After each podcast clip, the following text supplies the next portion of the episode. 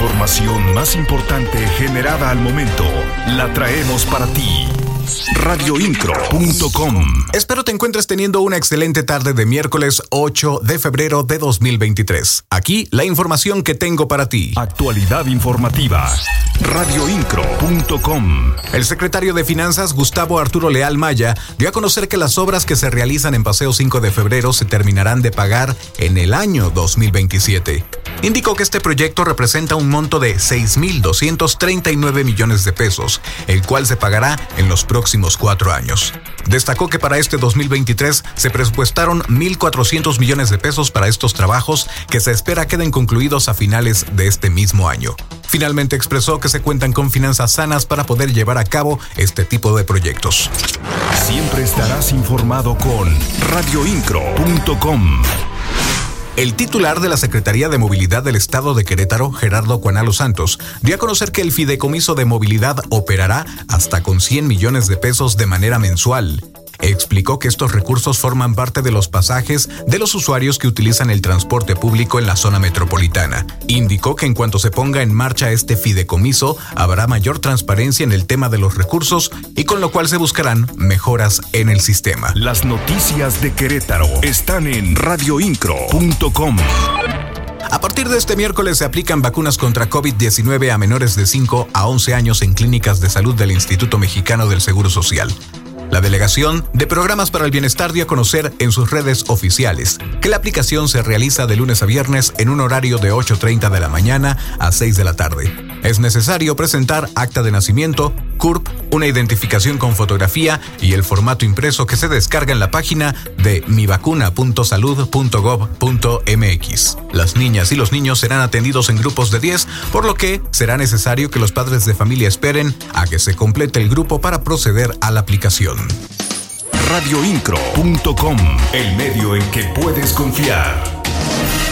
La secretaria de Salud Martina Pérez Rendón dio a conocer que en Querétaro se vigilará y se realizarán verificaciones en todos los negocios para garantizar que se cumplan las nuevas disposiciones de la Ley General para el Control de Tabaco.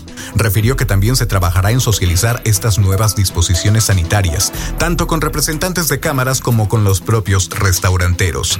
La funcionaria estatal reiteró que debe existir una cultura para invitar a los usuarios, comensales o consumidores a no fumar al interior de los negocios radioincro.com. El Instituto Mexicano del Seguro Social reportó que en Querétaro se crearon 6.068 nuevos empleos formales durante el mes de enero, logrando recuperar cerca del 50% de las plazas que se perdieron durante diciembre de 2022. El informe expone que en términos anuales, de enero de 2022 a enero de 2023, la tasa de empleo creció en 5.6%, colocando a Querétaro en el octavo lugar nacional con el mayor crecimiento. Actualidad informativa. Radioincro.com. El Instituto Nacional Electoral informó que en los módulos de atención ciudadana quedan 387 credenciales para votar con fotografía que fueron tramitadas en el año 2021 y que no han sido recogidas por sus titulares. Y, de no hacerlo, a más tardar a finales de este mes, el 28 de febrero, serán retiradas y destruidas y deberán iniciar el trámite nuevamente.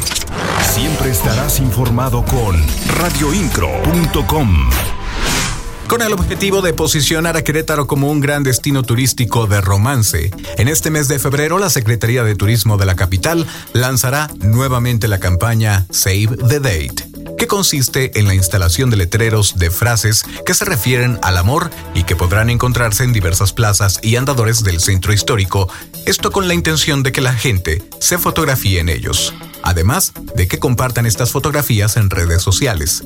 La titular de la dependencia, Alejandra Iturbe, aseguró que estos letreros estarán ubicados en lugares ideales para hacer fotos y captar momentos instagramiables radioincro.com. Nuestra labor es informarle y así lo hemos hecho el día de hoy. En los micrófonos de radioincro.com, Juan Pablo Vélez. Estás mejor informado.